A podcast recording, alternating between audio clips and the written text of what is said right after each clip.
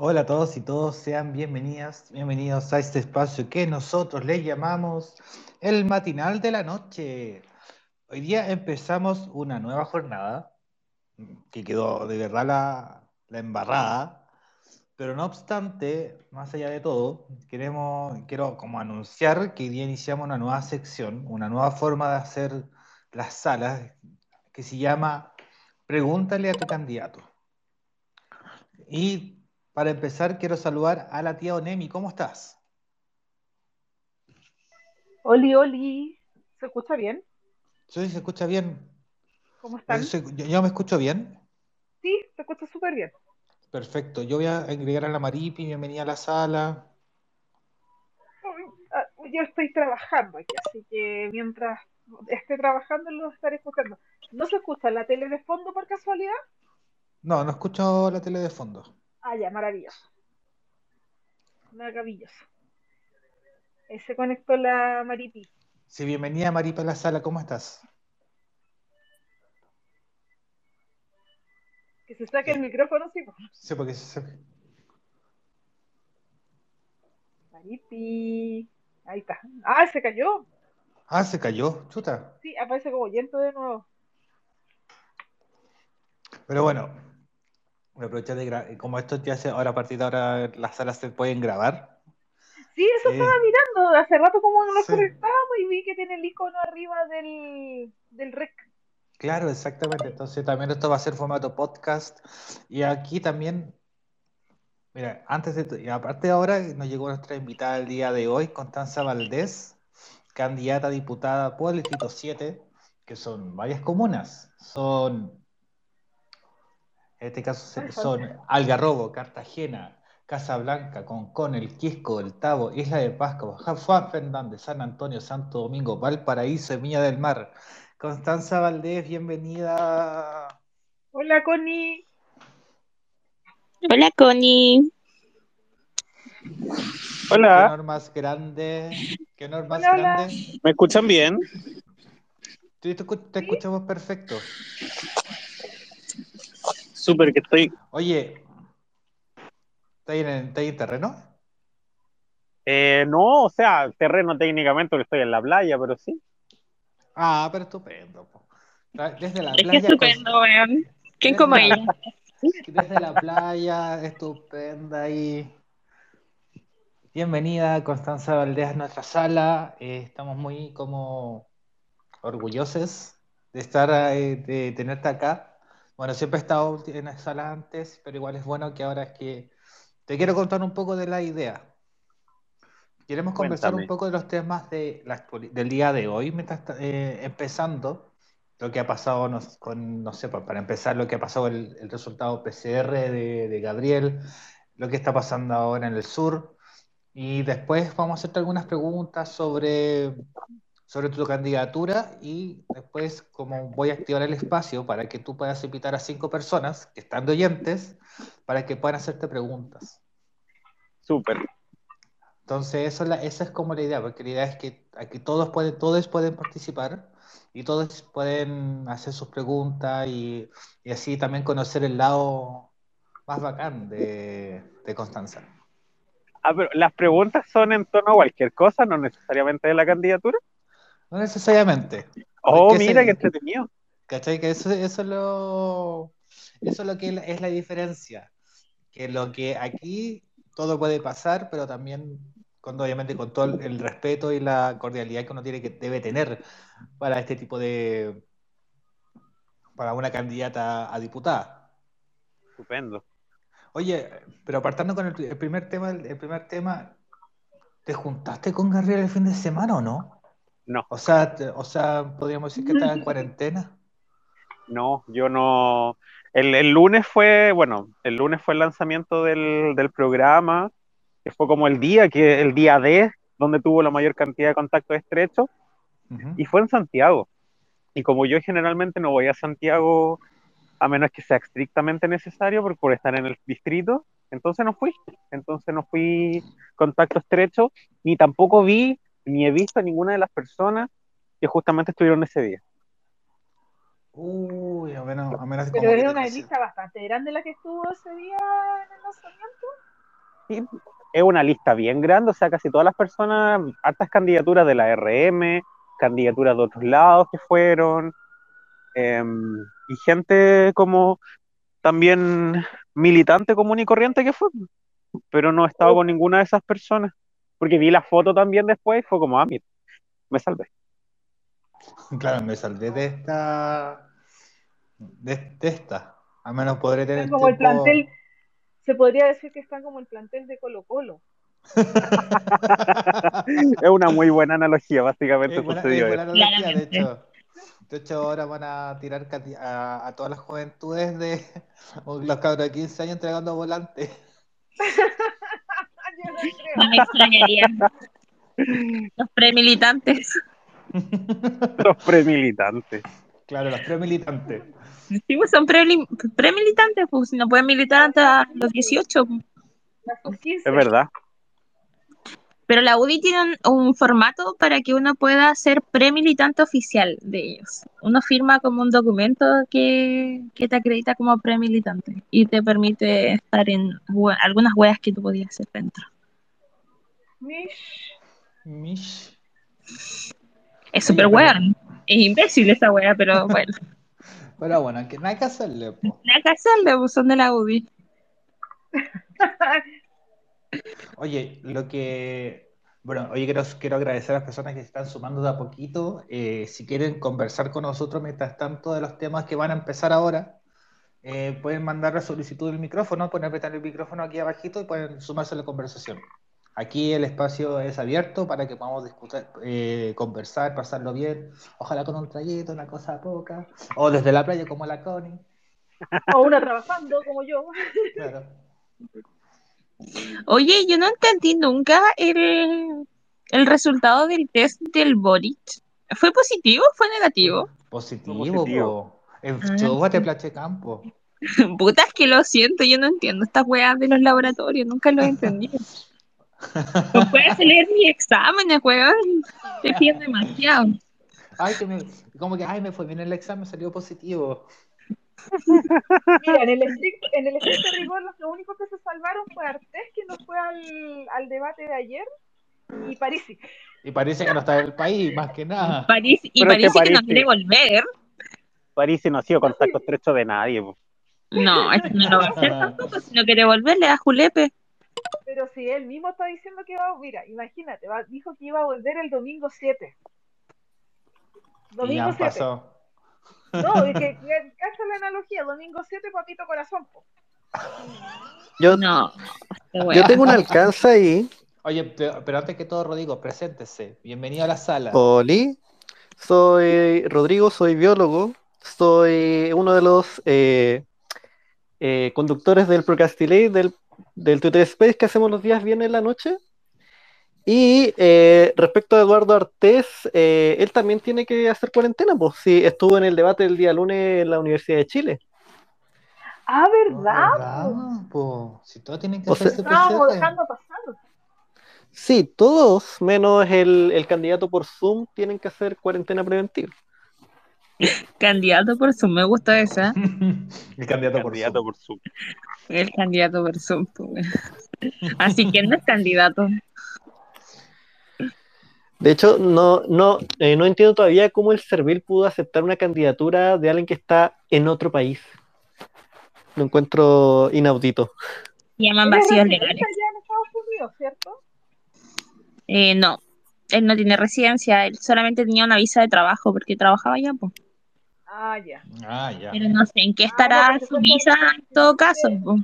Claro, si fuese residente, claro, ahí, ten- ahí sería otra la historia, pero si es pues solo por visa de trabajo, Es que solamente él se supone que tiene visa de trabajo, pues no tiene residencia estadounidense, pues. porque tú En debes pasar al menos al menos cinco años viviendo definitivamente en Estados Unidos para tú por recién poder optar una visa de residente.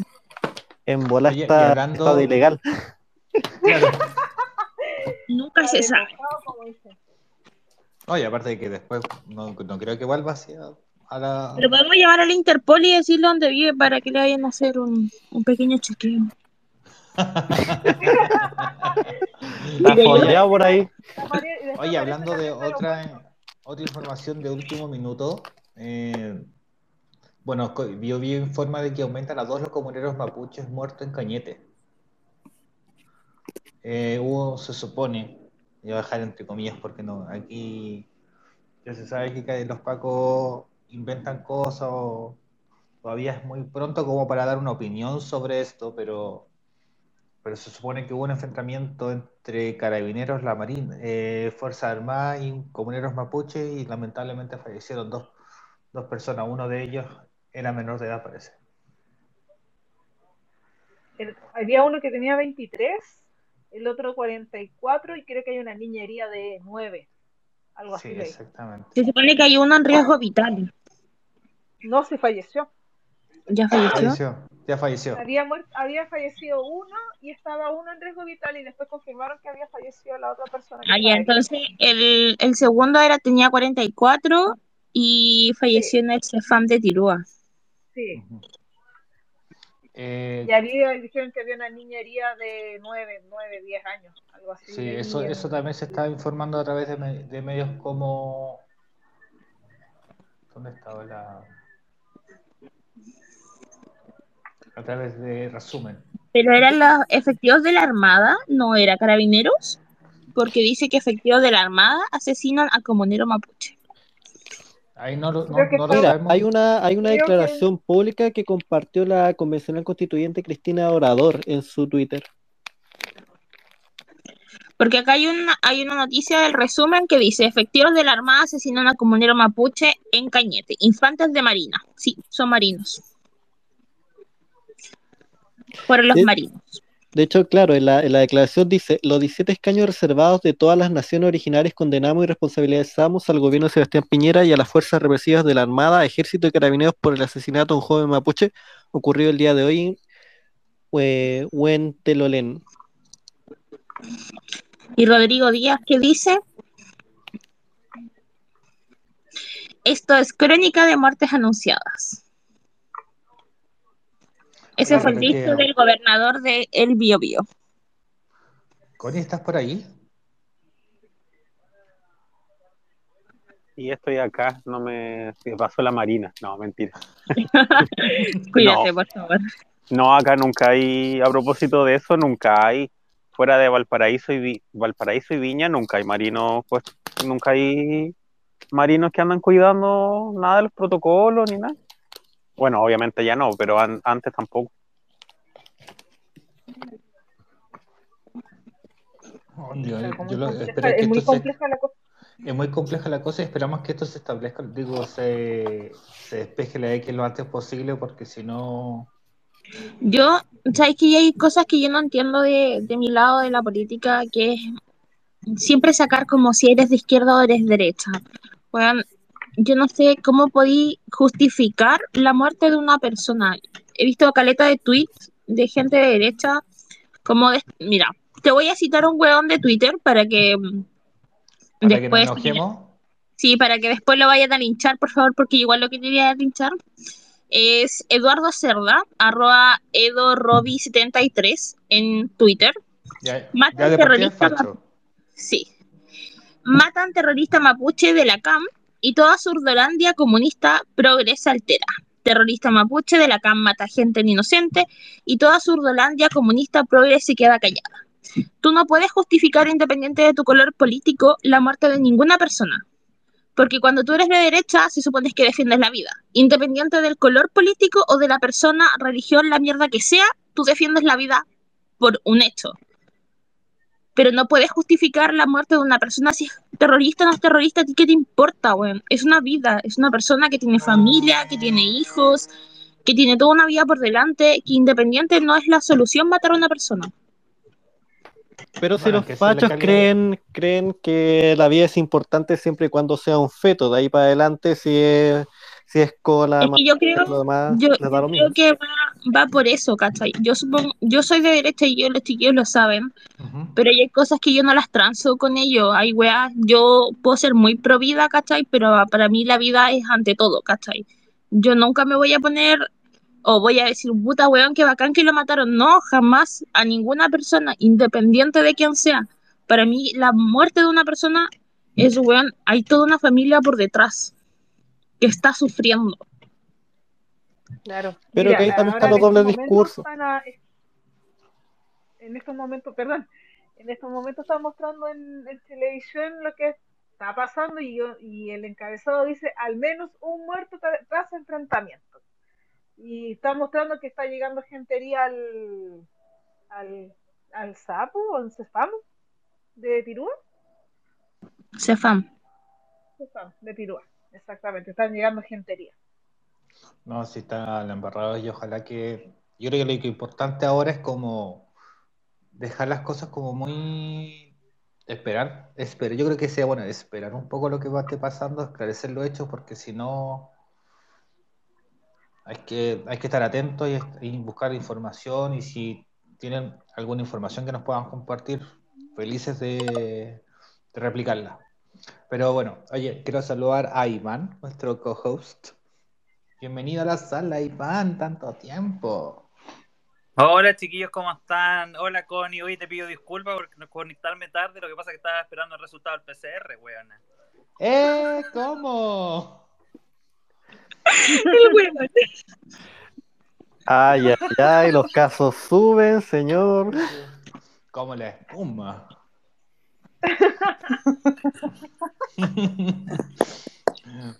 Oye, hablando de eso, yo creo, que no- yo creo que ahora es momento de empezar esto que se llama Pregúntale a Connie Valdés. Oye, ¿Cómo? antes Antes sí. quiero preguntar si, si, si saben el dato del PCR en una hora, yo no lo he encontrado. Yo tengo información al respecto. pregunté- A ver, a ver, Yo a le pregunté a una persona que, que, que, que trabaja en salud y me dice que lo mínimo es una hora y media de lo que se demora un PCR. Mm, un- de entre una hora y media a dos horas. Yo había escuchado Pero entre dos a tres. Es que, es que depende de la técnica, pero, pero en el caso de los RT-PCR, en promedio se demoran 3, 4 horas dependiendo de la técnica, dependiendo de los partidores que uno utilice y dependiendo del termociclador en general. La prueba que se hizo la Llana Proboste no es un PCR como tal, es otra técnica que, según un artículo de eLife, eh, tiene una, mm, una tasa de, mm, de, digámosle, como de probabilidad de acierto que es mucho menor para la gente que es asintomática. Us- usualmente se utiliza esa técnica para la gente que ya tiene síntomas, pero como ella no tenía síntomas, es muy probable y que en este caso lo es, es un falso positivo. Y en el caso de la gente que es contacto estrecho, eh, tiene que esperar un periodo de incubación de 5 o 6 días antes de poder dar positivo en la, en la prueba de, de PCR. Eso. Oye, pero sí, pero fue a apurar la vuelta a la Yarni más encima. Ya De- el PCR. Ah, ya, pues, ¿hasta ¿cuándo me da el resultado? ¿Qué te Es que la Yarna, es que la Yarna no se hizo un PCR y la, y la técnica que, que utilizaron, que estaba aprobada por el laboratorio Abbott, eh, creo que allá en donde se lo hizo cuesta como 55 lucas. Y es como. mm, se, se terminó echando 55 Como le lucas por las puras. Como le puse a- en un comentario al, al- a un tweet que me mandé en la tarde, la eficacia no es lo mismo que la eficiencia. Sabe todos lados. Claro. Y algo que se sabe desde hace mucho tiempo. Yo creo que aquí, yo, yo creo que aquí a la, a la SOA ya no se la ganó el hecho de, de querer, no sé, se mandó los tarros creyendo que a lo mejor i- eh, iba a quedar como más, más vida, por decirlo de una forma, y, sal- y salió peinado para atrás, pues salió, claro, pues salió Yo que vengo del área podía científica, me llama la atención que teniendo ella un equipo de eh, científicas y científicos y gente del área de salud, nadie le haya pegado, eh, no sé, un papio, le haya parado los carros y le haya dicho, niña, sí, amiga, date cuenta, está ahí haciendo puro show. Lo que sí me sorprende eh, que Boric haya seguido todas las reglas al pie de la letra y lo que hizo estu- estuvo bien, esperar y, y eso, pues. Si, si, ese cuando se toman las muestras tienen que esperar seis horas y, y eso. A veces puede eh, demorarse más porque eh, depende de la demanda que haya y dependiendo de, de dónde uno se lo haga, pero en promedio son cuatro o seis horas o a veces 24 horas, dependiendo de, eh, del tipo de máquina, de dónde se lo haga, la cantidad de gente que se lo esté haciendo a la vez, etcétera. Claro. Ya bueno, ahora sí, y disculpen, yo creo que ya es momento de presentar a nuestra candidata, a Constanza Valdés, más conocida como Connie. Ella es, ella es activista trans y feminista. Nació en el año 1991 de, en Playa Ancha, Valparaíso. Ella es, estudió Derecho y cuando egresó se dedicó al activismo.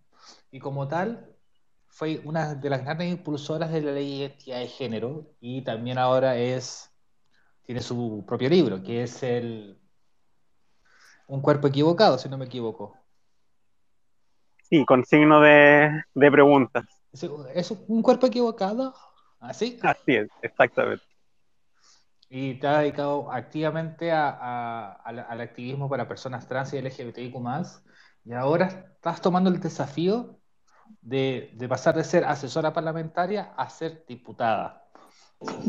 Primero que todo, quiero preguntarte cómo, cómo ha sido este salto de, estar, dentro del, estar en el, dentro del Congreso a ser parte de, a querer ser parte de. Así es. ¿Qué es la pregunta? ¿Cómo? Te pregunto, ¿cómo, es, cómo ha sido ah, para ti este, cómo es que justo se, este me, salto? justo se me cortó un poquito. Eh, ah, no, pero tranqui. Ah, ya, perdón. Eh, la verdad es que ha sido como, a ver, bueno, obviamente también desafiante porque justamente venía de otra campaña, que era la campaña constituyente, donde nos fue bien, donde tuvimos buena votación, pero también estuvimos en un contexto donde la pandemia estaba súper dura, pues entonces en general estuvimos lo que pudimos estar en terreno justamente en torno a las cuarentenas y cómo se gestionaba eso.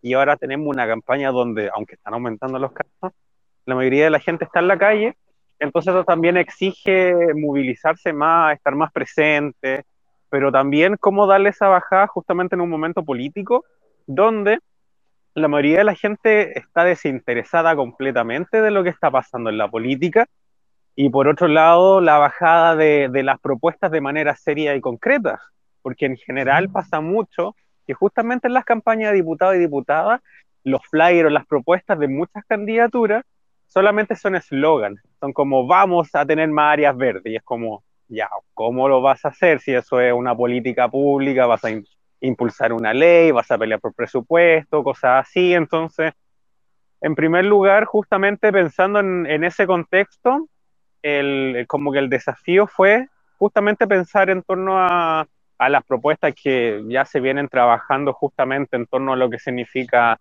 la diversidad, el feminismo, medio ambiente y cómo darle una bajada justamente si una vive en un territorio determinado, de qué manera eso tiene un impacto también para eh, las problemáticas que se viven en el Distrito 7, un distrito que está muy afectado por las problemáticas socioambientales, por las problemáticas de vivienda, por la violencia, por la discriminación, por la desigualdad, por el abandono. Entonces, en torno a eso, eh, también ha sido muy eh, yo creo que esa, e, esa parte es donde también es muy gratificante poder volver a conversar con mucha gente, por supuesto con las medidas y los cuidados sanitarios para que no, una, no, no, no contagie, no, no se contagie ni contagie a otras personas, eh, pero poder también conversar con la gente y, y, y sobre todo también darle ahí eh, quizá un poco de, de esperanza justamente en un contexto donde estamos redactando una nueva constitución y donde el próximo Congreso va a ser fundamental, pero donde los cambios, los cambios factibles, los cambios como en el día a día, se van a lograr mediante leyes principalmente, porque el cambio constitucional lo vamos a ver como los efectos durante los próximos cinco años gradualmente. Y eso es algo que es súper importante que la gente también entienda, por eso el próximo Congreso y los subsiguientes van a ser importantes en torno a esta labor. Entonces, en, ese sentido, por supuesto, es, un desafío bien grande pasar desde como asesorar legislativamente hacia también eh, ser candidata a diputada, pero también justamente en el contexto donde una ya, una ya sabe y ve cómo se manejan las cosas, para bien o para mal. Hay cosas que se manejan muy bien en el Congreso y otras cosas que se manejan mal, o sea, derechamente ahí, uff, hay muchas veces muchas cosas que dejan harto que desear para nuestra democracia y la calidad también de cómo se legisla. Pero respecto a eso, esa parte como las cosas que no funcionan en el Congreso, ¿tenía alguna ahí, una historia que podríais contar o todavía es muy pronto? Mira, de las cosas que no funcionan en el Congreso, o sea, en primer lugar, a mí me parece muy burdo, me parece incluso eh, violento todavía que sigan teniendo mucho, muchos de los privilegios, particularmente los parlamentarios al interior del Congreso. O sea, no solamente antes tenían ascensores privados para ellos mismos que se eliminaron a propósito del aumento de los, de los, ¿cómo se llama? De los parlamentarios, de los diputados técnicamente, porque el Senado todavía tiene como varios de sus privilegios, sino también el hecho de que tengan sus comedores particulares, como de alguna manera bien, también una separación bien grande entre los trabajadores, entre los parlamentarios, entre los privilegios, o sea, la manera que tratan a los parlamentarios, diputados y todo, y una como trabajadora, así como te miran con cara, apenas te, ladran, incluso los pacos te piden siempre las credenciales, y a los diputados, diputados, perdón. Entonces, esa esas desigualdades en el trato muchas veces me parece que algo vergonzoso en la, en la política en la política en nuestro país, porque eso genera, obviamente, no solamente la rabia en contra del sistema, sino también genera una diferencia súper grande en torno a eso. Entonces, en primer lugar, yo creo que hay cosas súper administrativas que cuestan mucho cambiarlas, por supuesto, pero son súper importantes. Y lo otro, bueno, tiene que ver con el hecho de que las leyes cuando se tramitan muchas veces se deciden a última hora y los cambios se hacen también muchas veces también a última hora o incluso de manera no pública, cuando suspenden las sesiones de las comisiones y cosas así. Entonces, ahí una de hartas anécdotas. Muchas veces se suspenden las sesiones como para decir, ya, pongámonos de acuerdo, lleguemos a ciertas, a ciertas cosas. Y ahí es donde, justamente donde a veces la gente no sabe que siguen grabando, se manda esos comentarios que después salen en salen y se hacen virales, como, como decir los locos Adam, como decir cuánta cosa que la gente lo, que, que lo, lo pueden pensar, lo dicen, pero lo dicen en público. Entonces, hay, hay, hay mucho cagüín en el Congreso. Yo creo que esa es la parte como, quizás para mucha gente que le, como, que le gustaría saber, hay mucho cagüín. Em, pero también yo creo que la, la, la, peor parte es que muchas veces, y eso yo creo que es lo peor del Congreso, hay un desinterés súper grande en avanzar en, en ciertas leyes o en cierto reconocimiento de derechos. Y eso se ve desde el punto de vista que lo ven como así, como ah, una cosa más, como una ley más, como una propuesta más, como una discusión más, lo negocian, etcétera, y muchas veces la gente no le toma el peso em, a lo que significa y tiene el trasfondo, las personas que están detrás, cómo va a afectar eso. Y eso yo creo que esa humanidad le falta mucho, pero mucho al Congreso. Yo creo que como solución, en primer lugar, ese edificio de mierda no debiera estar ahí, debiera ser algo mucho más democrático, abierto, transparente y sobre todo los parlamentarios que no sé, no, no es solamente un cambio de nombre, tiene que haber un cambio estructural en la manera de que se relacionan las autoridades públicas y los ciudadanos también, porque la verdad es que... Una, una, representatividad que vaya acorde al, al cargo. Es que yo creo que... Es que más que la representatividad, o sea, yo me parece súper importante, pero me parece también relevante que haya un cambio en la cultura democrática en torno a eso, porque si yo tengo todas las personas que me representan, eso va a ser por una lógica electoral, a menos que por supuesto la democracia sea tan perfecta, etcétera, que todos los candidatos y las candidatas vayan a ser de una gran categoría, pero lo que tenemos hoy en día generalmente son bolsas bolsas de gatos, como se dicen, especialmente candidatos de la derecha. Lamentablemente nuestros sectores no se, no se salvan muchas veces de las candidaturas que llevan entonces, en, ese sentido, siempre va a estar esta lógica de que no va a haber una, representatividad suficiente. Entonces, ¿cómo se soluciona eso? Yo creo que a través de una participación mucho más directa de la ciudadanía y donde se establezcan mecanismos, porque hoy en día el Congreso no está diseñado para que la gente participe, solamente está diseñado para que los tecnócratas participen y principalmente hombres heterosexuales que son invitados a las comisiones y quienes son los que asesoran además de estos centros de pensamiento donde, uff, hay ya han salido reportajes, pero la cantidad de dinero que se mueve a esos centros de pensamiento y que le pagan doble, el triple muchas veces los parlamentarios, genera que exista un mal gasto de los recursos públicos. Oye, eh, Rodrigo tiene una pregunta. Sí, eh, me gustaría saber cómo se podría entonces eh, hacer que la gente se entusiasme en la, en la, política, siendo que, por ejemplo, no existen cursos de no sé, de, de educación civil y la gente lo único que ve es eh, a políticos en los matinales hablando de weas, nada que ver y, y cómo se podría solucionar eh, esos temas para acercar más la política a la gente que se dé cuenta que en verdad no son weones que pasan durmiendo y haciendo puras weas en el Congreso. Mira, yo creo que ahí, yo creo que el gran desafío que tenemos justamente tiene que ver en torno a la educación cívica, porque hoy en día la mayoría de la población no, no conoce, no tiene conocimiento de lo que pasa en la MUNI, lo que pasa en el Congreso, lo que pasa a nivel de las instituciones, etcétera. ¿Es esa una labor de la, de la organización, en general de la gente? Yo creo que no, eso es una labor del Estado principalmente, que nunca se ha hecho. En el ámbito de la educación y especialmente de las instituciones, nunca se ha enseñado respecto a cuáles son las funciones, cuáles son las cosas que tienen que hacer. Entonces, justamente, donde los medios de comunicación hoy día ya sabemos cuál es la concentración económica, cómo se manejan, el sensacionalismo, no tenemos, más que, más que ley de medios, no tenemos una cultura democrática de cómo se transmite la información, especialmente en estos medios de comunicación, entonces se transforma todo en un show, en estos matinales donde enfrentan a los parlamentarios entre sí, pero en general eso está diseñado para sacar una cuña, para estar ahí, por supuesto, peleando, discutiendo, pero no para decir, mira, un proyecto de ley se tiene que tramitar de esta manera, cuando se aprueba pasa acá, cuando se rechaza pasa esto, y esa información, si bien le han estado entregando, a ver, el canal de la Cámara, a veces la página del Senado, pero son canales que ni siquiera son de televisión abierta, son canales que son de televisión pagada, donde tú tienes que tener acceso a Internet si quieres verlo,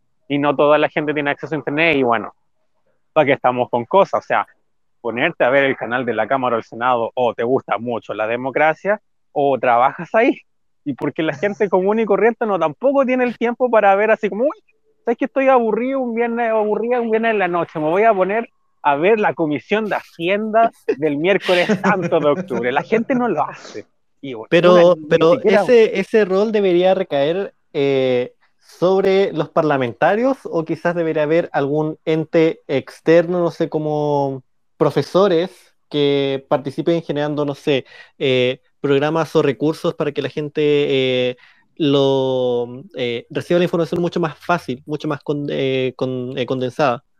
Yo creo que debiera ser una institución externa. Yo creo que pensando en eso como al alero el punto de vista del Ministerio de Educación, ahí habría que ver bien cómo de qué manera, pero no pueden ser los parlamentarios, porque los parlamentarios, si tú dejas a un parlamentario a cargo de eso, perfectamente puede mentirte o decirte la verdad y eso va a quedar a criterio del parlamentario.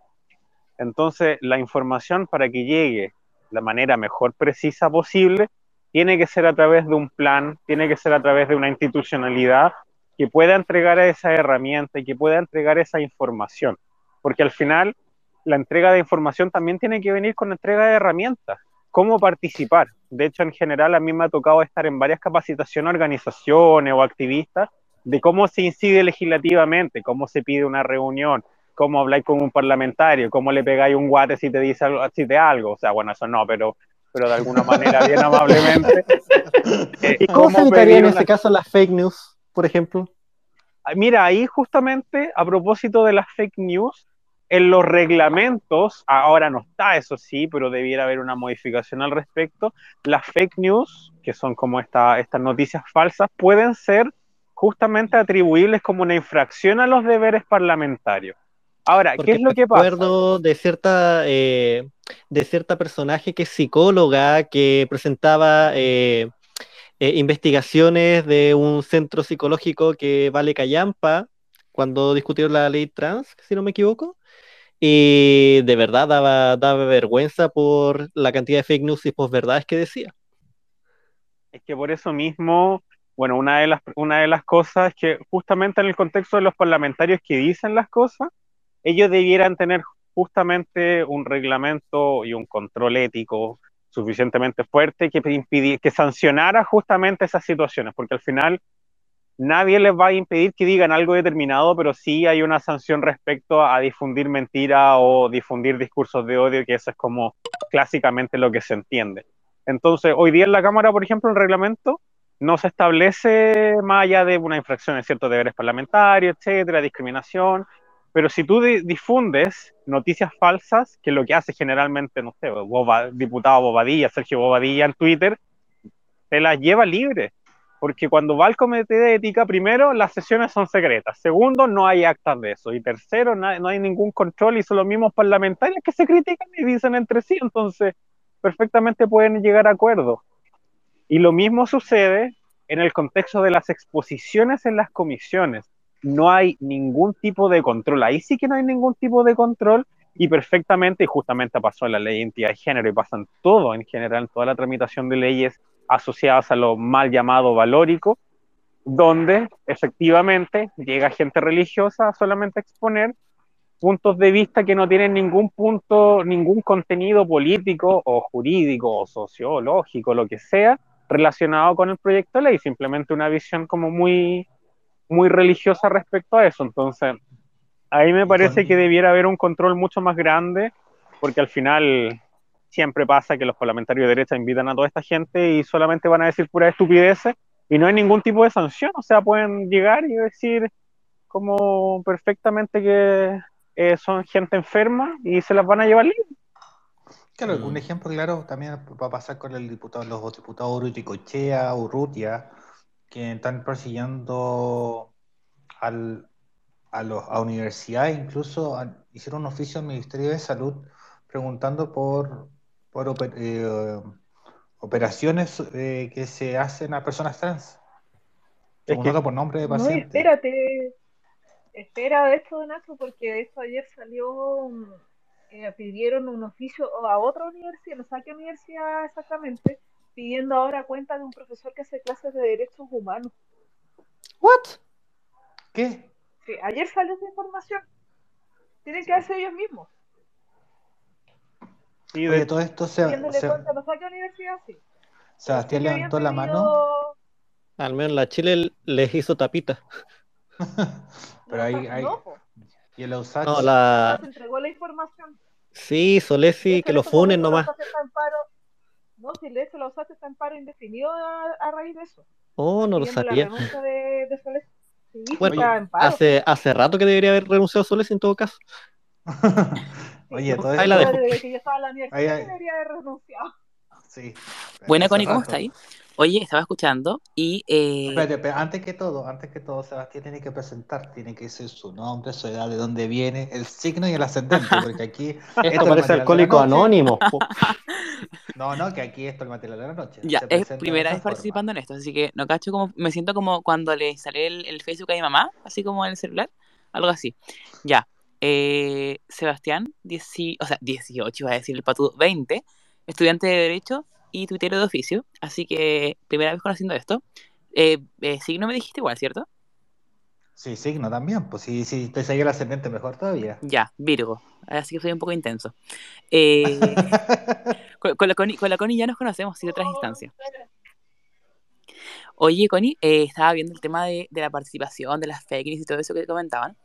¿Tú encontráis que hoy en la convención se está aplicando como un buen modelo para, para el tema de, de las fake news, discursos de negacionismo y todo? O sea, en general, ¿considera que se debería imitar lo que se está haciendo en algunas comisiones, eh, aplicándolo en la Cámara de Diputadas y Diputados?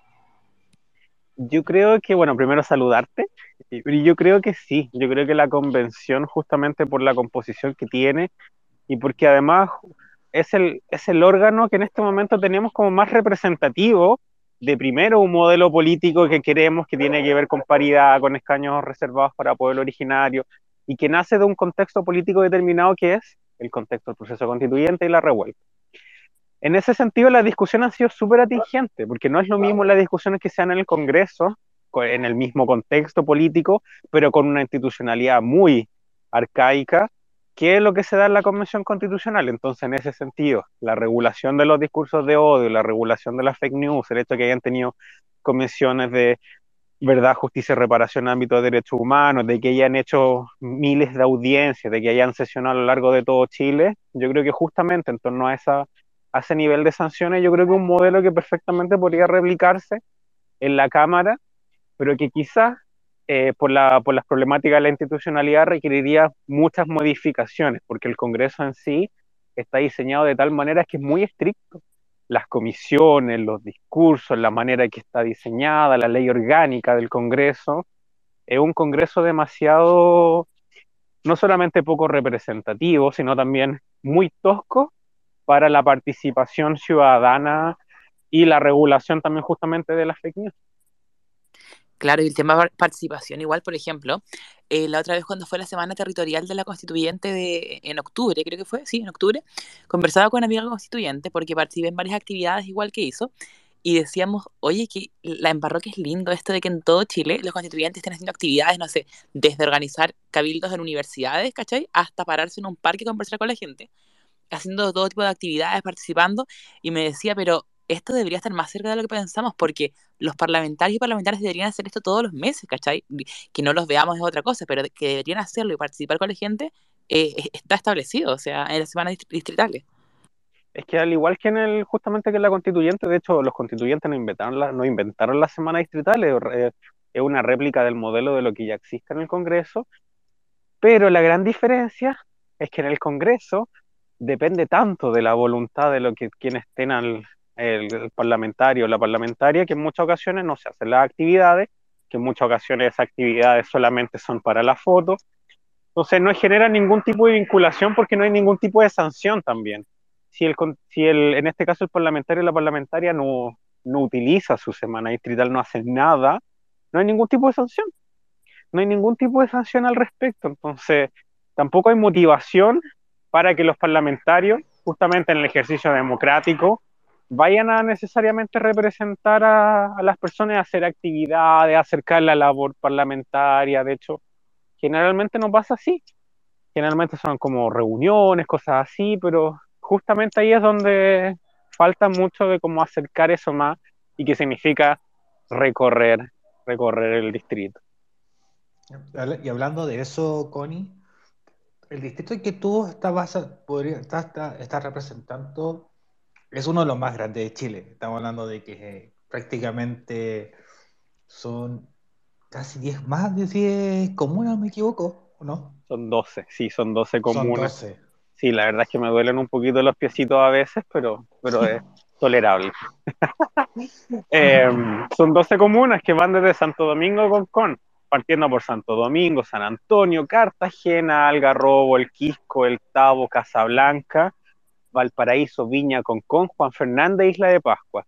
Y tiene una particularidad justamente en el contexto COVID, que a Isla de Pascua y a Juan Fernández no se puede ingresar a menos que uno haga una cuarentena, eh, una cuarentena preventiva de 14 días y luego otra cuarentena al llegar de 14 días más. Entonces, básicamente casi un mes. Entonces, justamente en, ese contexto es un, es un distrito que Además, tiene una gran cantidad de, población, aproximadamente eran como 800, era casi como un millón de personas. Eh, y además que tiene una gran distancia y problema de conectividad para la gente que no tiene auto y que nos movemos muchas veces en micro, eh, en, torno a los, en torno a las comunas del distrito.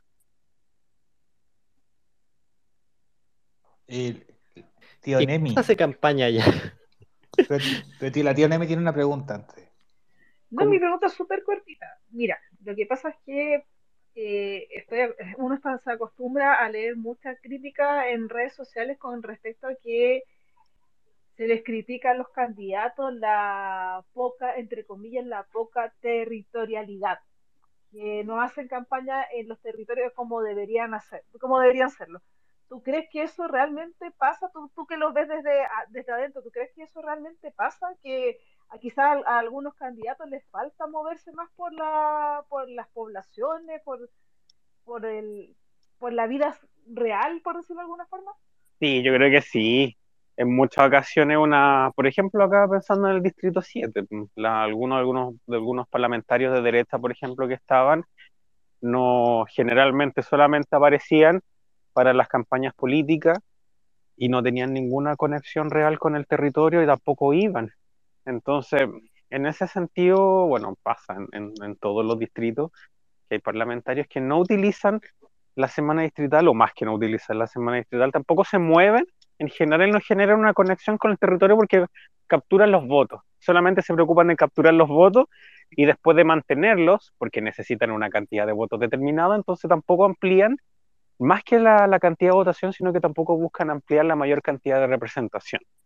Porque eso es súper importante, porque cuando una persona es electa diputado o diputada, más allá de representar a esa cantidad de personas que votaron por esta persona, por el representante, representa de alguna u otra manera a toda la gente que compone el distrito, que compone el territorio. Entonces ahí el deber significa no solamente acercarse hacia esa gente, sino también realizar su labor de representación. Entonces, cuando tú ves esa forma que se ejerce la representación, entonces justamente hay muchos que y muchas que lamentablemente no generan los vínculos, que solamente aparecen cuando hay campañas políticas o solamente aparecen cuando hay algún tipo de rédito y no generan una vinculación, no ayudan generalmente o muchas ocasiones como es bien, como, ¿cómo decirlo? En base casi a, a, a pequeños espacios, sea, como juntas de vecinos exclusivamente, algunas organizaciones, pero no de abrir más espacio y de llegar a la gente porque la mayor cantidad de la gente no está organizada, sino que hay gente común y corriente que trabaja todo el día y que en muchas ocasiones de qué manera se puede llegar a esa gente también. Y eso es un, es un desafío que tienen los parlamentarios porque tampoco lo, lo, lo, dirigen, porque las organizaciones son solamente la gente que puede organizarse y puede activarse. El resto de la gente puede tener muchas ganas, pero quizás no tiene el tiempo.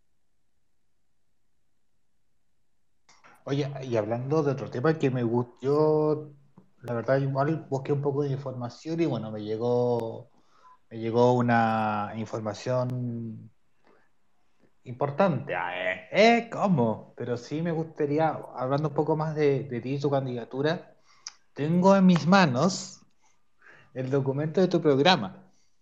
Porque tengo una exclusiva. eh, tu programa tiene nueve ejes que se basan sí. en democracia, feminismo, perspectiva y perspectiva de género, población LGBTIQ, medio ambiente y vivienda, descentralización, vivienda, niñez y misceláneo. O sea, es una pega enorme. Sí, de Me voy a contar un poco más de, de, de por, qué por qué son estos ejes los más importantes para tu candidatura. Mira, la verdad es que al principio, bueno, pasó algo muy... Cuando, cuando estábamos en la constituyente, cuando hicimos el programa, hicimos un programa en torno a todos los ejes de la constitución, onda, había todo. Como que teníamos siempre, dijimos, ya, tenemos que tener una postura para todo lo que nos pregunten. Nos preguntan sobre algo, tenemos que tener una postura. Y hicimos un programa, pero un, no, no, sé si gigante, pero que contenía como mayor, las principales como temáticas. Y cuando pensamos en la candidatura, en la candidatura diputada y también de las propuestas, justamente muchas de las que teníamos en torno al proceso constituyente, que eran de las problemáticas territoriales y también del ámbito del activismo, fue como de alguna manera replicar también muchas de esas, pero además eh, pensando que teníamos un, un, contexto mucho más grande, porque en el proceso constituyente las propuestas constituyentes son mucho más estrictas por lo que significa la redacción de las normas que la redacción de las leyes. Entonces, en torno a eso, justamente pensando desde el mundo de las problemáticas territoriales que vivimos en el Distrito 7, dentro de lo que hemos trabajado, dentro de lo que también queremos llevar al Congreso, teníamos estos nueve ejes que justamente el, el, noveno, que tiene que ver con lo misceláneo, que tiene que ver con otras temáticas que están abiertas y que tampoco es nueve ejes, que significa que van a estar cerrados a lo largo de, lo, de los cuatro años si salimos electas. De hecho, el primer eje que tiene que ver con diversidad sexual, con derechos de las personas LGTBIQ, el segundo que tiene que ver con feminismo de perspectiva de género, con democracia, descentralización, lo que significa también eh, los derechos humanos en general, en el ámbito de la niñez y de la infancia, lo que significa la vivienda, el medio ambiente, y justamente en el, en el eje misceláneo, pensando también muchas de las problemáticas que se viven en otros que se intersectan, como por ejemplo lo que sucede en la educación, la problemática de lo uh -huh. que existe actualmente en la educación parvularia, lo que existe en torno a la función pública, o sea, el acoso que existe también en las instituciones públicas, los trabajadores, la precarización de los trabajadores, la perspectiva de género, que es un punto también importante en, en, el, en el segundo punto, en el ámbito del desarrollo de la academia también. Muchas mujeres lamentablemente están muy abajo en la, en la exclusión y la precarización de lo que significa la investigación y la producción del conocimiento, justamente a propósito de casos muchas veces de acoso. De hecho, hay un caso muy famoso en la Universidad de O'Higgins, lamentablemente, que no llegó a buen puerto justamente en torno a eso. Entonces, los ejes principales justamente en pensando en la conexión en primer lugar con el territorio, el trabajo que se tenía en el ámbito del activismo y en tercer lugar también lo que íbamos recibiendo de la gente que también se sumaba y que venía de diferentes espacios. Y eso es justamente lo que quedó concretado en este, en este programa que tenemos que ir subiéndolo a poquito, ya está diagramado, está muy bonito por una persona que, que conozco, que quedó maravilloso, muy precioso. y, y agradecerle eternamente.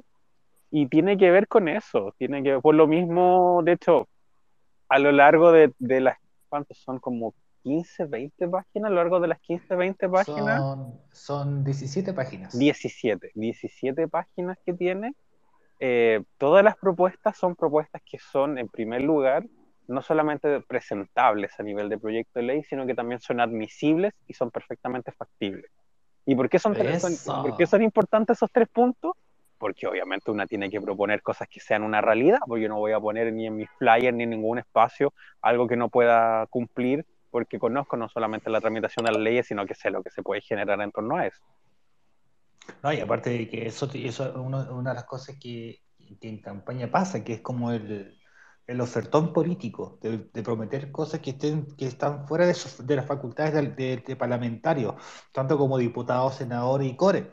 Un llame ya. es, como un llame ya. Yo, le, yo le prometo ahí, yo le prometo una plaza, le prometo ahí unos, unos juegos, porque yo le hablo con la municipalidad y, cosas así, pero desafortunadamente no son temas de que uno pueda decir como, ¿sabéis qué? Esta weá no funciona. Y me ha pasado, porque muchos saben que yo también trabajo en política y trabajo para un diputado.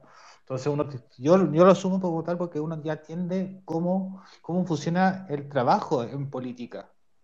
De tener que, de cuando dicen los problemas y uno tiene que ponerse de brazos cruzados porque desafortunadamente no puedo andar vendiendo la ilusión a la gente de algo que nosotros no tenemos todas las facultades para poder cumplir. Yo creo que eso tiene que ver con el programa y eso tiene que ver con el hecho de, de lo que colocamos y hablamos también. Es que nunca, nunca vamos a prometer ni decir nada de lo que no podamos hacernos cargo y de lo que no pueda ser implementado eh, a nivel legal. Yo creo que eso es justamente lo que tiene que ver. Oye, eh, quiero, quiero agradecer, antes de todo, quiero agradecer a todas las personas que están conectadas. Quiero, quiero también pedir la palabra al Vilayon, a Iván y al Seba. No sé si quieren hacerle algunas preguntas. Eh, bienvenidos. Ahí, ahí sí, Connie. Hola Connie, ¿cómo estás? Sí. Oye, Connie, eh, bueno, esto lo estamos grabando, ¿cierto? Para subirlo después a Spotify, para que suba como podcast. Y mi pregunta es, va relacionado al tema de netamente tu Ay. campaña. En el distrito 7, actualmente en temas de diputados, tenemos tres diputados de izquierda, tres de derecha y dos del Frente Amplio. Se viene complicado porque hay 72 candidatos a diputados en el distrito 7, de los cuales ya eh, hay nombres como fuertes que, como tú comentabas, que en la isla de Pascua no podía hacer campaña. Bueno, Otuiti Teao va como, como candidato a diputado y el concejal histórico de Viña del Mar, que es Celis. Entonces, según las últimas eh, elecciones que hubo en el 2017, para ser diputado había que tener un promedio de 14.000 votos hacia arriba. Tú tuviste 6.000 infracción como constituyente. ¿Cómo va a ser o cómo va a llegar tu campaña a los rincones de estas? ¿Cuántas comunas me dijiste que había? 12. de estas 12 eh, comunas, habiendo tanto candidato, ¿cuál va a ser la diferencia? ¿Cuál va a ser tu, va a ser tu enfoque? ¿Cómo, ¿Cómo va a llegar más allá? Mira, el, el enfoque que, que tenemos principalmente, justamente en un contexto donde no estamos en cuarentena, es a través del territorio. ¿Qué significa eso? Tenemos dos planes en general para llegar. En primer lugar, no estamos haciendo casi ningún tipo de actividad digital a menos que sea estrictamente necesario. ¿Por qué? Porque entendiendo que en estos tiempos las campañas digitales, por supuesto, son importantes a través de la información, publicar las gráficas y todo lo que se comparte, etcétera, pero la mayor cantidad de gente que vota no necesariamente tiene acceso a Internet ni a redes sociales. Es decir, está principalmente en la calle. Entonces, a través de eso, ¿cuáles son principalmente las estrategias para llegar a todos esos sectores? En primer lugar, tú puedes hacer lo que son los puntos fijos, los volanteos, los puntos fijos, etcétera. Pero el flujo de personas que pasa generalmente puede ser muy alto, puedes entregar muchos papeles, pero la gente no se queda con el mensaje porque va muy apurada y no conversa contigo. Entonces ahí es donde justamente eso se refuerza con lo que significa ir al territorio, ir al puerta a puerta, recorrer las casas, conversar con las personas y todo.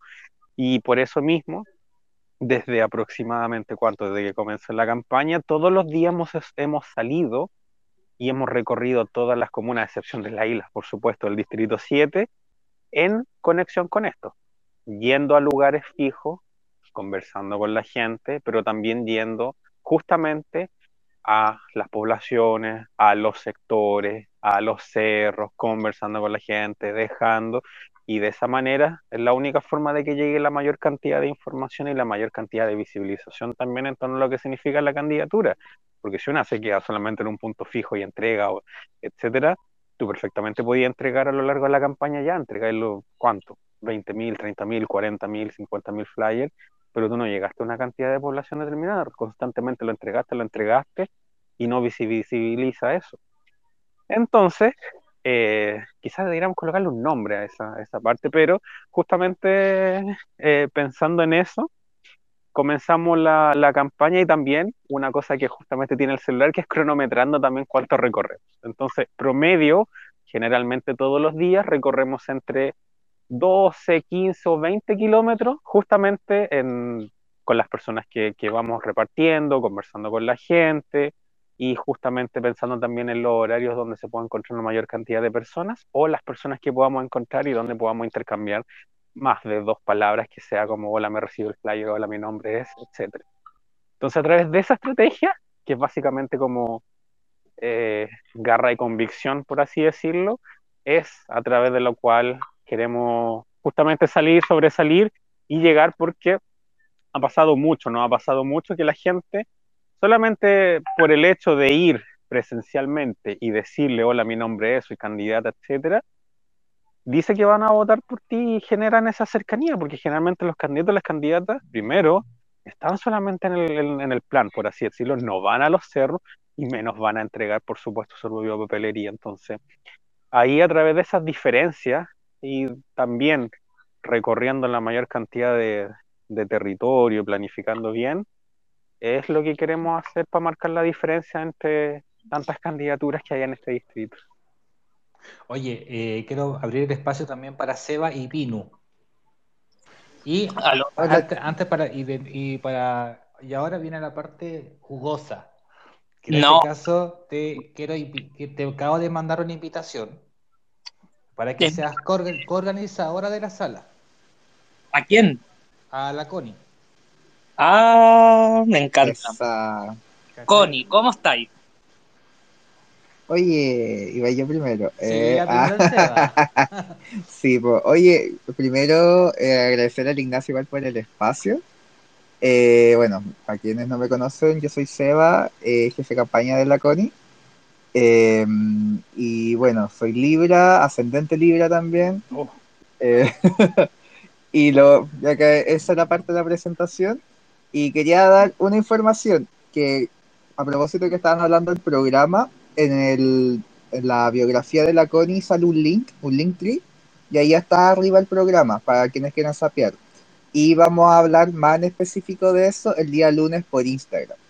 Y lo otro que quería decir que todo lo, todo lo que nos ha dicho la Connie es verdad. Caminamos todo, recorremos así el cerro de lo más arriba, vamos bajándolo, dejamos las casas, hablamos con la gente, nos ladran los perros.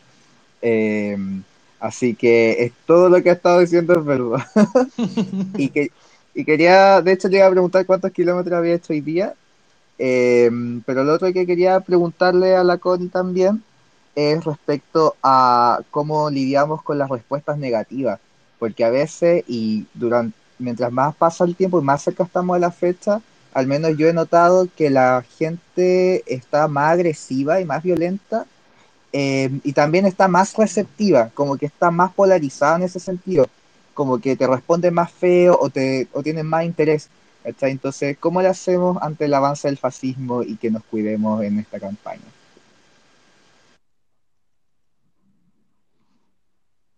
Mira, yo creo que en primer lugar, eh, lo que hay que hacer, bueno, en torno a lo que significa la respuesta negativa, yo creo que en muchos casos, y, esto porque yo he- te he visto en terreno, Sebastián, cuando la gente tiene una postura que está muy tosca, justamente pensando en votar por el candidato del Ku Klux Klan, yo creo que no hay nada que hacer muchas veces, sino solamente dejar en evidencia que es un discurso no solamente populista, sino es un discurso que es básicamente aprendido. Y justamente en torno a eso, eh, yo creo que también hacer esas diferencias. Hay muchos discursos, muchas respuestas que son negativas, porque la gente tiene mucha desesperanza de lo que ha sido históricamente la política. Y ese, y ese discurso es un discurso que muchas veces incluso compartimos en general. Por eso mismo una se mete también en la política para justamente no tener que tener esos mismos representantes de siempre. Eh, pero también en ese sentido colocarse desde el, desde el otro punto de vista a través de no solamente la empatía, sino también entender que toda una vida una persona ha estado trabajando y no llega ninguna respuesta, no llega ninguna cosa, entonces evidentemente mucha gente va a tener una reacción negativa. Ahora, muy distinto a eso, a una persona que va a ser evidentemente violenta va a decir que vamos a transformarnos en Venezuela y en Cuba y que va a difundir solamente mentiras respecto a eso y en muchas ocasiones ahí no hay nada que hacer. Entonces, yo creo que por salud mental las conversaciones se tienen que tener en torno a la gente que evidentemente quiere conversar y te conversa de manera calmada y la gente que se pone violenta. Con la gente que se pone violenta yo creo que no. Yo creo que por lo mismo en torno al fascismo la única manera de derrotarlo, en primer lugar, no es a través de creer que porque el hecho de que, no sé, estamos solamente votando se va a acabar el fascismo, el fascismo no se acaba votando, el fascismo se acaba a través de la institucionalidad, a través de mayores canales de participación, de mayor cantidad de información en todos los sectores, pero también el fascismo se acaba en la medida de que justamente la gente también llegue a más lugares, llegue a más espacios. Y no es una situación, y, esto, y ojo, que esto es súper importante, justamente lo que está pasando en torno a, a, al, a, los movimientos, en torno al fascismo en general y el avance que tiene, no es un simple debate de ideas, no es un debate de ideas, lo que tiene que ver en torno a justamente atentar contra principios democráticos mínimos que tenemos como sociedad, y es justamente eso lo que quieren trastocar. Entonces, en torno a eso no hay un diálogo posible en torno a justamente esas posturas, y en torno a eso yo creo que por eso es tan importante también hacer esa separación y esa como división justamente cuando no hay un avance posible, no hay un diálogo posible, lo único que va a generarse solamente el odio y violencia, y que ha pasado justamente en, no ha pasado justamente en la campaña gente que vota por el, el famoso José y que solamente lo único que hace es eh, violentarte y gritarte. Oye, quiero darle el espacio a la Pino y después al Vilayon y ahí empezamos con el... Al fin, weona, me tenía censurado. ¿Eh? ¿Cómo? Hola, noches a todos, partiendo por la invitada estelar, Connie Valdés, ¿cómo está ahí? Bien, ¿y tú? Bien, igual, feliz de que estés acá con nosotros porque encuentro que igual eh, eres un tremendo referente para la comunidad. ¿Qué quieres que te diga? En primer Claro. lugar, ni siquiera es algo que lo diga uno, es cosa de ver tu trayectoria, todo lo que hay hecho a lo largo del tiempo, desde tu historia de vida hasta tus obras, hasta tu participación política, ciudadana, académica, la exposición, las exposiciones que has hecho en varias instancias juri- jurisdiccionales que, o sea, val- valga la redundancia específicamente entre la Corte Interamericana, eh, es grande lo que hay hecho. Así que la pregunta que va a la mía va como directamente, esto es casi como pasiones, Martín Cárcamo, directo al corazón. En la emotividad que te genera a ti, porque recordando el tema de la constituyente, te fue bastante bien. Te fue bastante bien, claramente eres, un, eres una, una persona dentro del mundo de la política, de la gente joven que está surgiendo ahora, que eres un referente tremendo para muchas personas que tienen miedo a alzar la voz, que no se sienten quizás como que están en su lugar, no se sienten comprendidos, no, no, no tienen un referente en el mundo de la política. Si tú llegas a, a la Cámara o sea, va a ser vas, a ser la primera, vas a ser la primera para un montón de personas que claramente se sienten identificadas contigo. Cómo tu círculo, tu familia, tus más cercanos, amistades, amor, al mundo amoroso, lo ha canalizado, ¿cómo lo has canalizado tú? Lo has canalizado tú desde el lado emocional. ¿Cómo te- qué, te, qué te genera eso? Las ansias que te genera, no sé, la expectativa, la ansiedad. Mira, en torno a eso, yo creo que lo que más me genera es responsabilidad. Es como, es como la responsabilidad de hacer las cosas bien, justamente porque mucha gente te está mirando y porque mucha gente espera que efectivamente las cosas se den bien. Entonces, en torno a eso, lo que significa básicamente hacerse cargo de todo eso, claro, tiene una carga emocional súper grande, por eso mismo también en torno a eso no es una campaña porque es una campaña, no estamos así como ya, mira, vamos a ir de candidatas porque nos fue bien y porque queremos ser candidatas, sino justamente como en torno a esa invisibilización, esa ausencia histórica, en torno a esa discriminación y violencia, canalizarla en torno a un elemento que significa no solamente como a través de, la raya contra el sistema, sino también el, cariño de que las cosas se pueden hacer de manera distinta. Entonces, a través de eso, como canalizarlo, yo creo que la gente, la gente como más cercana justamente se lleva también esa parte que significa el quejarse muchas veces, el tener que callarse muchas cosas justamente en pro o de la unidad o en pro de cosas, el ver malas cosas, pero también de entender que un proceso bajo el cual una está inmersa en una institucionalidad que es súper machista, una institucionalidad súper patriarcal, donde en general las coaliciones y los partidos, lo último que les interesa muchas veces son que exista representación de las disidencias o de las personas LGTBIQ. Entonces, también ahí una tiene que justamente saber cómo, cómo hacerse cargo también de todos los espacios, cómo hacerse cargo también de todo eso y cómo responder emocionalmente. Porque en un momento una puede perfectamente asumirlo de una manera como más, más reactiva, pero lo único que genera eso es un desgaste emocional grande. Si respondiéramos a todas las cosas que van sucediendo, lo único que estaríamos haciendo es respondiendo a cada rato y no pensando eh, de qué manera podemos hacernos cargo de, de esa esperanza y de tanta gente que no solamente nos ha dicho, sino que también se siente representada y que no es exclusivamente de la comunidad, sino gente común y corriente que ve como una cabra de pelo rojo, ahora tengo el pelo más desteñoso así con todo, esto, todo el trayecto, le fue a pedir el voto y le fue a decir algo, le fue a decir y fue a, a darle un, un pequeño discurso y entregarle el- la información. Entonces, ah, yo creo que eso es lo, yo creo que justamente por lo mismo la palabra como que definiría todo eso como asumirlo emocionalmente responsabilidad, con responsabilidad, prudencia, con calma y, y también pensando en que no es una candidatura que, que, que signifique por, por mi nombre ni nada, sino que implica muchas otras cosas y que también transmite esperanza. Eh, ¿V-Lion?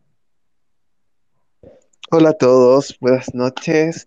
Eh, le tenía una pregunta a la Connie, eh, porque hace poco eh, seguí un poco la, discusión que tuviste con Pablo Donoso, que también va de candidato.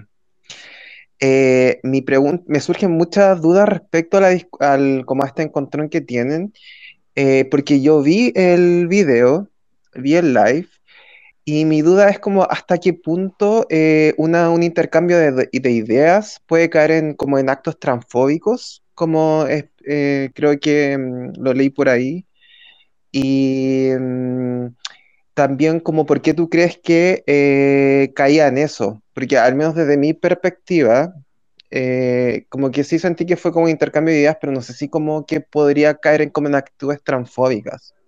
Y quizás también como hablar como un tema cómo se pueden entablar relaciones como entre distintas comunidades como trans, no trans, trans, eh, gays, como, cómo se puede lidiar con eso.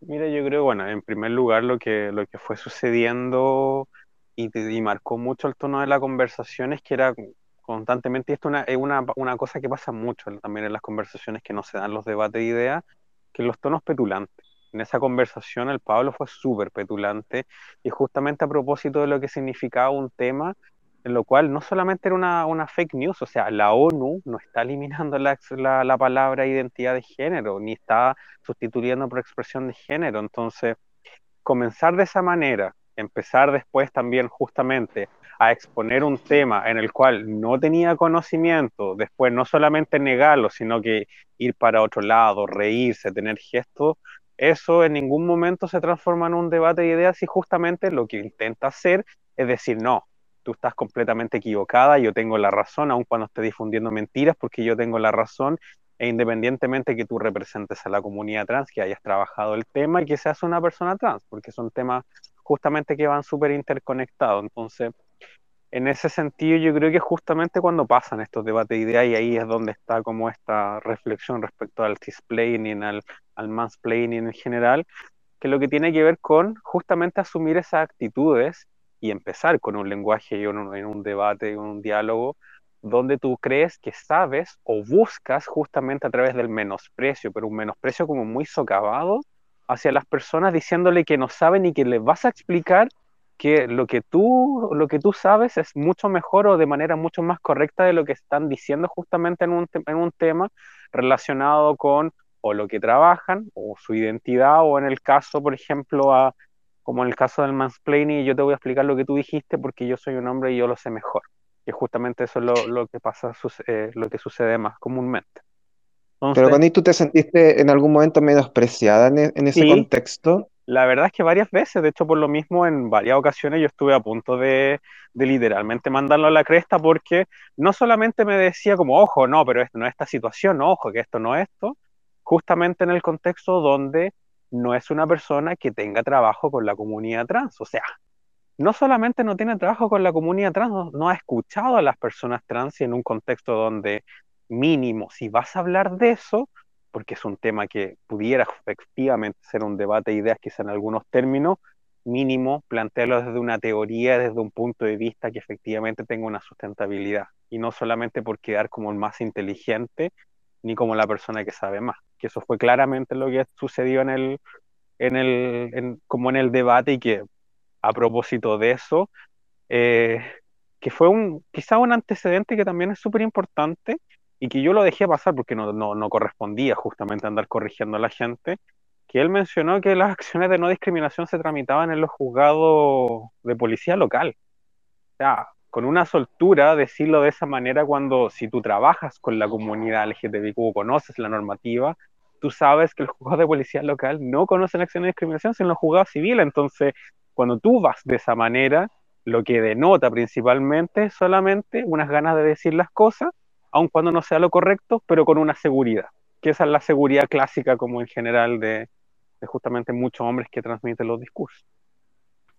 Eso es- se conoce como el efecto Dunning-Kruger, por si acaso.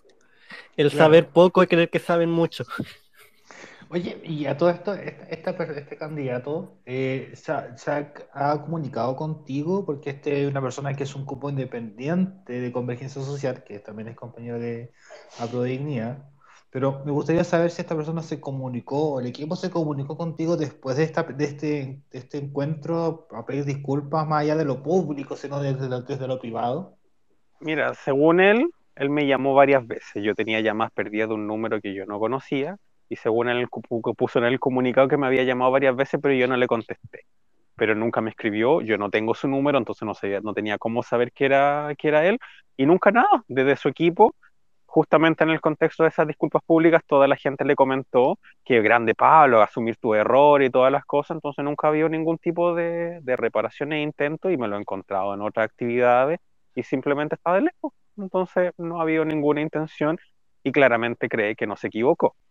No solamente las disculpas públicas no fueron disculpas públicas, sino de alguna manera también la manera que actuó perfectamente refleja también cuál es el interés de mucha gente.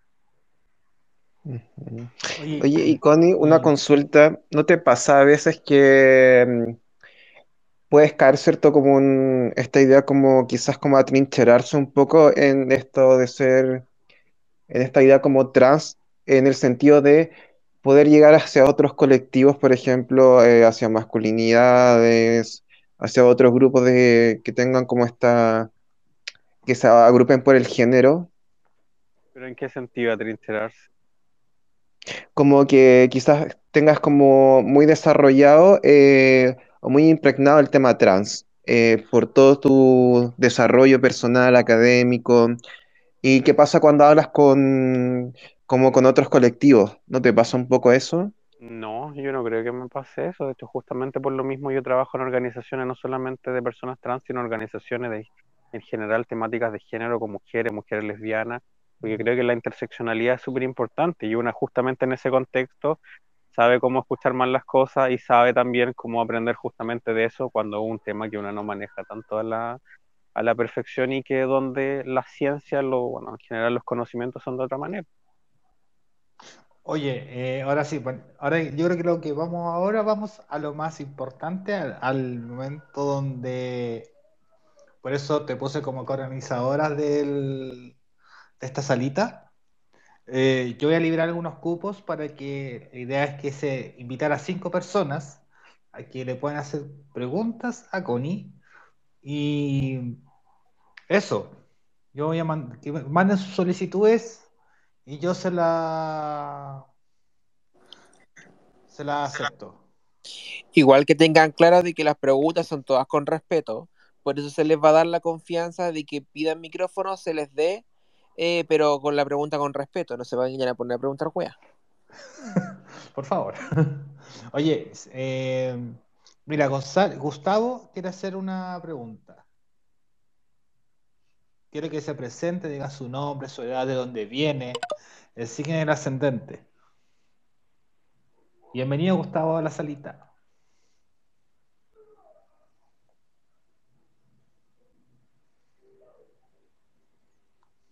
Gustavo, ¿estás por ahí? Active su micrófono. Ahí sí, ¿me escuchan? Sí. ¿Se escucha? Ahí, ahora sí.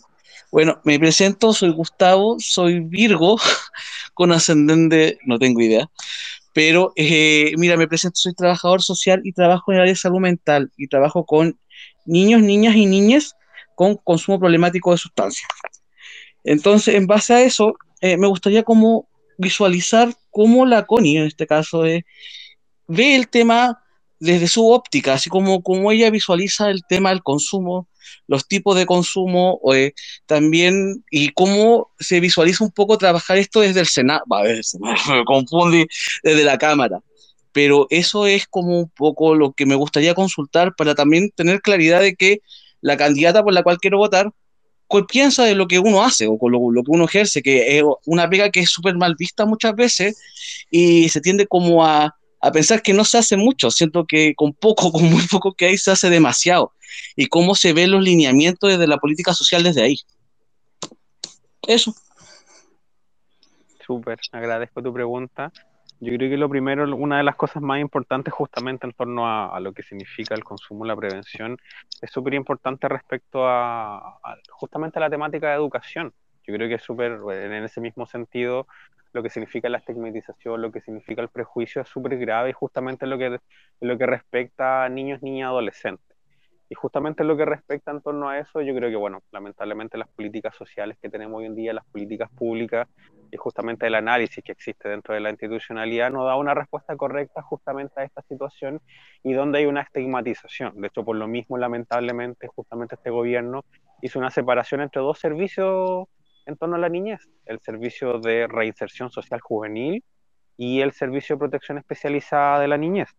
Entonces, justamente en torno a eso me parece muy estigmatizante que justamente se vea a niños, niñas, adolescentes que en muchas ocasiones o son infractores de ley, como se les denomina, o derechamente que consumen algún tipo de, de sustancia, como casi como niños malos, absolutamente como si fuera una, una, una problemática de la moral exclusivamente. Entonces ahí también entender que, bueno, tú, tú, lo conoces mucho más, me imagino, lo que significa también los círculos de la violencia también en muchas ocasiones, las problemáticas que se generan en la familia, no es exclusivamente en torno a lo que significa porque, porque puede producir algún, alguna sensación en particular, sino la problemática que se genera justamente en torno en muchas ocasiones al abandono, a la violencia, a la discriminación, etcétera. Entonces, desde ese punto de vista, efectivamente hay mucha estigmatización, efectivamente hay mucha ausencia de política pública. Me parece que lo más importante, justamente en torno a lo que tiene que ver eso, es la protección, lo que significa la educación, la prevención, pero también hacerse cargo de esas situaciones. Y hacerse cargo de esas situaciones no es mirar al lado. No es pensar que exclusivamente los niños van a ser malos o buenos por algún actuar determinado, sino de qué manera también nos hacemos cargo de esa reparación, que en muchas ocasiones son una conducta repetitiva por un círculo de violencia que, es, que viven en sus familias. Entonces, ¿cómo nos hacemos cargo también de esa situación? Oye, eh, gracias Gustavo por la pregunta. Ahora tengo una, tengo a dos personas que quieren hacerle preguntas, que es Constanza y, y Walter. ¿Con qué quieren empezar? Connie. Yo por, a ver, Constanza y por, Walter. por Elige Constanza, uno. por Constanza. Ya. Acéptale el micrófono entonces. Al tiro voy. Listo.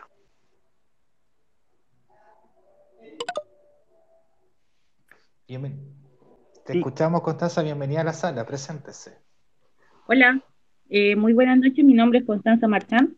Eh, bueno, yo soy parte de, pertenezco a alguna, participo en una agrupación donde eh, pelea un poco por los derechos de los trabajadores en ciencia y me interesó mucho eh, y me gustaría que la Connie hiciera una mención eh, porque yo conozco el esfuerzo por vincularse de ella con movimientos sociales y sindicales, pero me gustaría también para que las demás personas conocieran su trabajo y su interés también, la mención que hace en el programa eh, acerca de la mm, acerca de su propuesta para la producción de conocimiento, pero con perspectiva de género, que me interesa mucho. Justamente a propósito de eso que trabajamos en el programa, tiene que ver con el hecho de que hoy en día, justamente en ese contexto, la mayor cantidad de personas que escriben y investigan en el ámbito de las ciencias sociales, de la ciencia en general, son principalmente hombres. De hecho, en general, en las universidades tenemos esencialmente decanos y rectores, y hay muy pocas mujeres en los espacios de toma de decisiones. Lo único que se ha generado un poquito, un avance, han sido generalmente estas oficinas, estas unidades de, género y diversidad, a propósito de lo que pasó en Mayo Feminista, pero no logran una vinculación de lo que significa, en primer lugar, tener mayor cantidad de académicas escribiendo y desarrollándose y, y investigando. En segundo lugar, mayor cantidad de académicas haciendo clases también al respecto. Y en tercer lugar, lo que significa hacerse cargo de las realidades también de lo que son generalmente académicas la crisis de los cuidados, lo que significa la doble, triple carga laboral en muchas ocasiones, la corresponsabilidad y hacerse cargo también, en cuarto lugar, de las mismas relaciones sociales. ¿Por qué las relaciones sociales son importantes?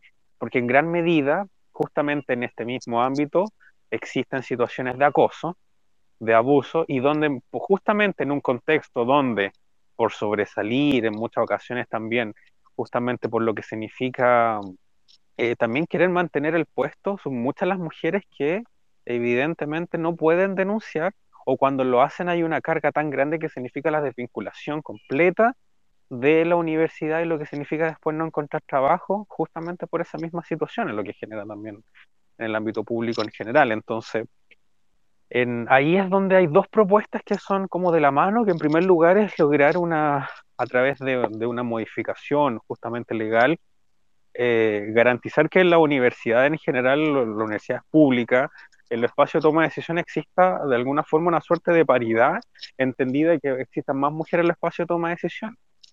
Y por otro lado, la modificación de lo que significa la producción del conocimiento y la investigación con perspectiva de género y de qué manera también nos hacemos cargo de eso. ¿Cómo, cómo lo hacemos? Ahí principalmente a través de normativas, pero también hay una problemática súper grave de lo que significa la visibilización y justamente la, la vinculación, porque la universidad en gran medida son autónomas y tiene libertad de cátedra para todas estas materias, pero también es en base a una ausencia de un marco regulatorio que justamente avanza en torno a eso y no hay una, tampoco no hay una, un incentivo a que mayor cantidad de mujeres, por ejemplo, entren a carreras STEM, que justamente es una de las cosas que redes de investigadoras y asociaciones están constantemente preocupadas por lo que significa investigar con perspectiva de género, porque tiene un impacto sin duda muy distinto y además eh, hay situaciones que se investigan de manera distinta. Muchas gracias, Constanza, por hacer la pregunta. Eh, ¿vamos con Walter? Recuerda que tienen que hacer la, eh, o vamos por otra persona. ¿Connie? Listo. ¿A cuál Connie? No, a mí. Sí. Ah. Oye, muchas gracias, Con- eh, Constanza. Eh, Walter, bienvenido a la sala. Eh, bueno, no sé si tiene alguna pregunta que quiera hacerle a Connie. Eh, eh, sí, eh, bueno, buenas noches. eh, hola Constanza. Eh, diputada parece del Distrito 7, ¿cierto? Es candidata a diputada. Ya. Eh, bueno, tengo una consulta con respecto a eh, tú como futura candidata, si es que llegas a, quedar, ¿estarías dispuesta a legislar a reducir eh, el sueldo de los parlamentarios, en este caso de los diputados? ¿Y cuál sería como eh, eh, eh, el proyecto en caso de que eso pasara? poder legislarlo y esa plata irse, no sé, pues, a las pensiones y mejorar las pensiones que hoy en día están súper malas. Bueno, en primer lugar, agradecerte la, la pregunta. Hace un tiempo se presentó un proyecto de ley que redujo la dieta parlamentaria. Lamentablemente quería reducirse la mitad. Se terminó reduciendo, no mucho, porque terminó siendo un consejo de la alta dirección pública compuesta por personas que terminó de alguna manera reduciendo eso, pero por supuesto que estaría completamente disponible no solamente a eso, a reducirse el sueldo, sino también a establecer mandatos revocatorios para que el día de mañana, si una lo hace mal, la gente decida directamente decir, ya no me representa y simplemente sacar del puesto. Y justamente pensando también, bueno, lo que significa la resignificación y también la readecuación de los, de los, de los recursos públicos, pero más allá de eso, un elemento súper importante que tiene que ver respecto a la desigualdad. Hoy en día hay una diferencia muy grande de lo que ganan las autoridades públicas en general y lo que está al sueldo mínimo en nuestro país. Y esa diferencia abismante no puede seguir porque lo único que genera es una mayor cantidad de desigualdad y además justamente esa sensación de privilegios que tienen constantemente las autoridades públicas. Entonces, por eso mismo no solamente estaría de acuerdo con legislar en torno a reducir el sueldo de los parlamentarios en general, sino también reducir cualquier tipo de privilegios que pudieran tener justamente en ese contexto y avanzar hacia una mayor fiscalización y mayor cantidad de- también de participación ciudadana en el caso de que los parlamentarios no estén realizando bien su pega. Muchas gracias, Walter, por tu pregunta. De verdad, eh, muchas gracias. ¿Quiere- ¿Alguien quiere hacer algunas más preguntas? Eh, el botón de micrófono porque ya estamos casi cerrando este capítulo. Este es el primer capítulo de Pregúntale a tu candidato. Pero si tienen más preguntas, activen su micrófono porque aquí el espacio es de ustedes también. Aquí Mauro se acaba de conectar a la sala. Coman- eh, bienvenido, preséntese.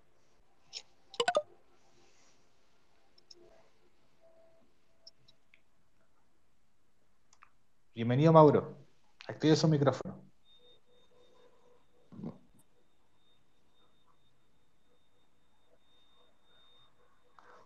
Mauro, ¿estás por ahí? ¿Se, se escucha bien? Ahí sí, ahí. ahí sí. ¿Cómo están? Muy bien, preséntese. Hola, soy Mauricio Cárdenas, eh, representante de Mercado Diverso. Estuvimos con eh, la CONI hace poquito, el viernes, en una de las actividades por el Octubre Trans acá en Viña del Mar. Qué buena. Eh, ¿qué, qué pregunta le, cree usted, le gustaría hacer a la Connie? Sí, mira, eh, bueno, yo represento una asociación de emprendedores de la comunidad LGBT y en ese sentido quería saber si eh, de llegar, y esperemos que llegue, porque es la intención, es mi candidata de hecho, eh, de llegar al Parlamento, a la Cámara de Diputados, la CONI estaría dispuesta a legislar en favor de o crear instrumentos de financiamiento que vayan dirigidos a emprendedores de la comunidad, entendiendo que hay mecanismos de financiamiento para mujeres, pueblos originarios, pero no así para emprendedores de la comunidad. Entonces yo quería saber cuál era su opinión y qué le parecía el tema. Bueno, en primer lugar, saludarte, Mauricio, agradecerte la pregunta. En segundo lugar, justamente responderte, yo estaría completamente dispuesta a legislar en torno a eso, pero y justamente lo que significa, más allá de la discusión presupuestaria, de qué manera también promovemos justamente lo que significa el emprendimiento con perspectiva de género y también pensando en la comunidad LGTBIQ, porque es un ámbito justamente que en el ámbito de la comunidad LGTBIQ tiene un impacto real y justamente por datos y estadísticas que tenemos a la, vista, que tiene que ver con con que la mayor cantidad de personas de la comunidad LGTBIQ que ejercen un trabajo principalmente lo ejercen de manera independiente. La población trans generalmente, justamente está en la cifra, lo ejerce también en, el trabajo también precarizado y, la mayor cantidad de mujeres lamentablemente en torno al trabajo sexual. Entonces, en torno a eso, que justamente es lo que mucha gente pide, así como ya, cuáles son las cifras, la realidad, la realidad de la población LGTBIQ en general es que efectivamente está en el trabajo independiente, lo que significa los emprendimientos.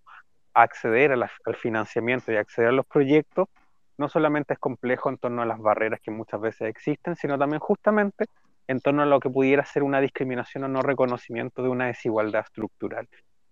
Entonces, teniendo eso en consideración, yo creo que lo más importante es justamente ir eliminando esas barreras estructurales que existen en torno a la discriminación y en segundo lugar, lo que tiene que ver justamente con la materia presupuestaria, pero también que permita a las personas también eh, vincularse directamente con los gobiernos locales y que no necesariamente eh, sea por el gobierno de turno. O sea, ahora, por ejemplo, tenemos un gobierno regional acá en la quinta región que es muy favorable a estas temáticas, pero anteriormente lo que significaba la, la, la intendencia con, con, la otra figura perfectamente no, no era de esa misma manera, o lo mismo pasa con los gobiernos locales con esos fondos, así como los programas, los fondos que se generan en torno a los emprendimientos. Entonces, me parece súper importante verlo más allá de exclusivamente legislar o avanzar en torno a, las peleas presupuestarias para los fondos año a año, sino de qué manera podemos garantizar un, eh, un estatuto legal que tenga perspectiva de género, porque hoy en día en el ámbito del emprendimiento, de las pymes, etcétera, no tenemos una legislación, no tenemos avance en materia de perspectiva de género y justamente viendo las distintos tipos de realidades también de personas que justamente en el contexto de la pandemia han ido emprendiendo más. Gracias, Oye, ¿Qué pasaste? Oye, muchas gracias a todas y todos. Y ahora eh, el Iván tiene algo preparado para la Connie también. Oh. Oye, sí, viene la sección de respuestas cortas. ¿Ya? Eh, puedes describir en una palabra, puedes responder sí, no, eh, o una de las dos opciones. ¿Ya? Para pa sacarte un poco de, de, de la seriedad del programa. Connie, ¿preparada? Preparado. Vamos a describir en una palabra Pamela Giles. Molesta. Patricia Maldonado. Asquerosa. Yasna Proboste. Voltereta. Gabriel Boric. Compañero. José Cas. Horrible. Daniela Vega. Amada. Connie Valdés. ¿Yo? ¿Sí? ¿Tú? Yo. Eh, yo misma. Convención Constitucional. Esperanza. ¿Chorrillana en el J. Cruz o su copete en su vía Ecuador? No, no bebo alcohol, nunca he bebido alcohol, así que chorrillana. Estallido social. Esperanza. La mayor urgencia que hay en el Distrito 7. La desigualdad social. Y por último, un mensaje para la comunidad LGBTQ que vota por CAS. Uy, no lo hagan, por favor. Ese gobierno lo único que quiere es eliminarnos de una u otra manera, retroceder en torno a nuestros derechos y vamos a hacer siempre el pelo de la cola porque creen que somos bichos raros. Aun cuando crean que efectivamente puedan estar de acuerdo con sus propuestas, lo único que van a lograr es que nos quieran matar solamente por el hecho de existir y por ser quienes somos. Así que piénsenlo bien, por favor, porque ese candidato no les va a dar nada, va a pasar lo mismo que en Estados Unidos, donde van a matar a jóvenes, se van a golpear a jóvenes por su orientación sexual, por su identidad de género, y aun cuando sus compañeros crean que efectivamente ustedes están de su lado, en ningún momento van a estar de su lado y lo más probable es que lo primero que van a hacer es justamente mirarlos como bichos raros porque para ellos justamente eso somos y por eso es tan importante eliminar el fascismo y eliminar cualquier avance que pueda tener este personaje susodicho. Connie, por último, se me quedó en el tintero. Marcela Aranda. Asquerosa. Gracias, Connie. Oye, con esto yo quiero finalizar esta salita. Eh, quiero agradecer, primero que todo quiero agradecerte la disposición de estar aquí cuando ya son las 22.34 de la noche, de estar conversando, de estar escu- es- escuchando la idea de las propuestas que tienes para el Distrito 7 y como también te deseamos el mayor de los éxitos, ya quedan menos de 18 días para que sean las votaciones y que lo que más importante es que vayan a votar. Y lo más importante es que vayan a votar informados y que también conozcan las propuestas. La CONI tiene un, un documento de 17 páginas hermosamente diseñado, bien detallado. No, yo no me estoy así, ya, ya, si después que andamos cosas, si la cuestión, el, el programa lo, diseñé yo. Pero no obstante, es importante de que llevemos las candidaturas que necesitamos para que la representatividad sea real. Yo creo que con la CONI podemos llegar a eso. Así que eso, pues muchas gracias Connie por estar acá, por compartir con nosotros en este espacio que nosotros le llamamos el matinal de la noche. De la noche. De la noche. Así que muchas gracias y nos vemos mañana. Y mañana se viene otro candidato o candidato o candidate. Así que durante la tardecita vamos a saber quién es. Y mañana viene Tomás Mochetti a entrevistar a los candidatos. ¡Eh! ¡Eh! ¿Cómo? Mañana, mañana, mañana tenemos a Jacqueline Rieselberg que se prepara sus huevos, sus tomates. ¡Ey! Su vino tinto. Va a venir Raquel Correa. Chucha. Ya, chiquillos, buenas noches, Connie. Todo el éxito. Todo el éxito, que estés bien. Muchas gracias. maravilloso. Buenas noches. Éxito, éxito. Muchas, muchas gracias. Chao, chao, chao. Bye.